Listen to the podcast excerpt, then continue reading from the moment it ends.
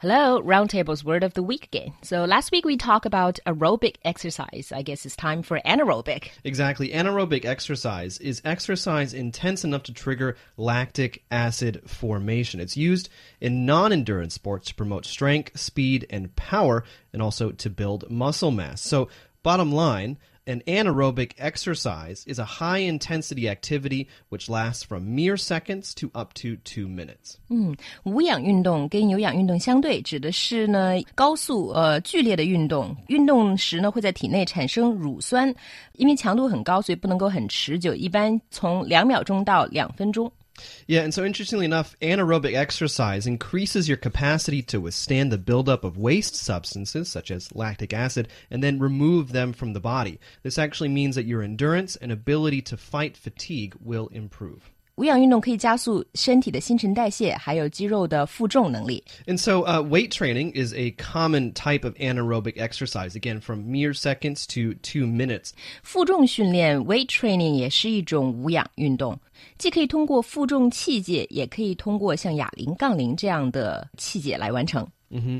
And so sets of one to five repetitions primarily develop strength. Sets of six to 12 repetitions develop a balance of strength, muscle size, and anaerobic endurance. And sets of 13 to 20 develop anaerobic endurance.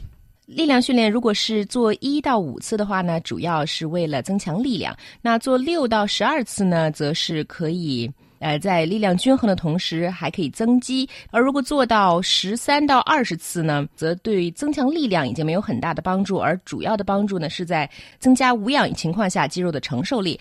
Yeah, and so looking at uh, at free weights, there are a few different pieces of equipment you can use. Uh, one is the dumbbell, and so I'm sure if you've been to a gym, you've seen many of these. And a dumbbell is actually part of a pair. Usually, you take one in both hand and use it in different exercises. 嗯，哑铃应该 是最主要的力量训练的器械了。一般呢是一只手拿一个，用来均衡的训练力量。And then there is the barbell, which is basically just a bar that you can put different uh, weights on top and then use it in your exercise. 嗯，杠铃 barbell 很多都是这种可调节重量的。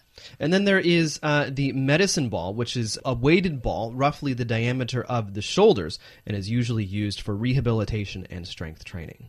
Medicine ball 健身实心球经常被用来进行术后或者病后的恢复训练。and then there is the kettlebell, sometimes called the uh, cannon bell, which is basically a cast iron or steel weight that looks kind of like a ball or a cannonball with a handle. 壶铃就是长得有一点点像壶，在那个球上面呢有一个把手。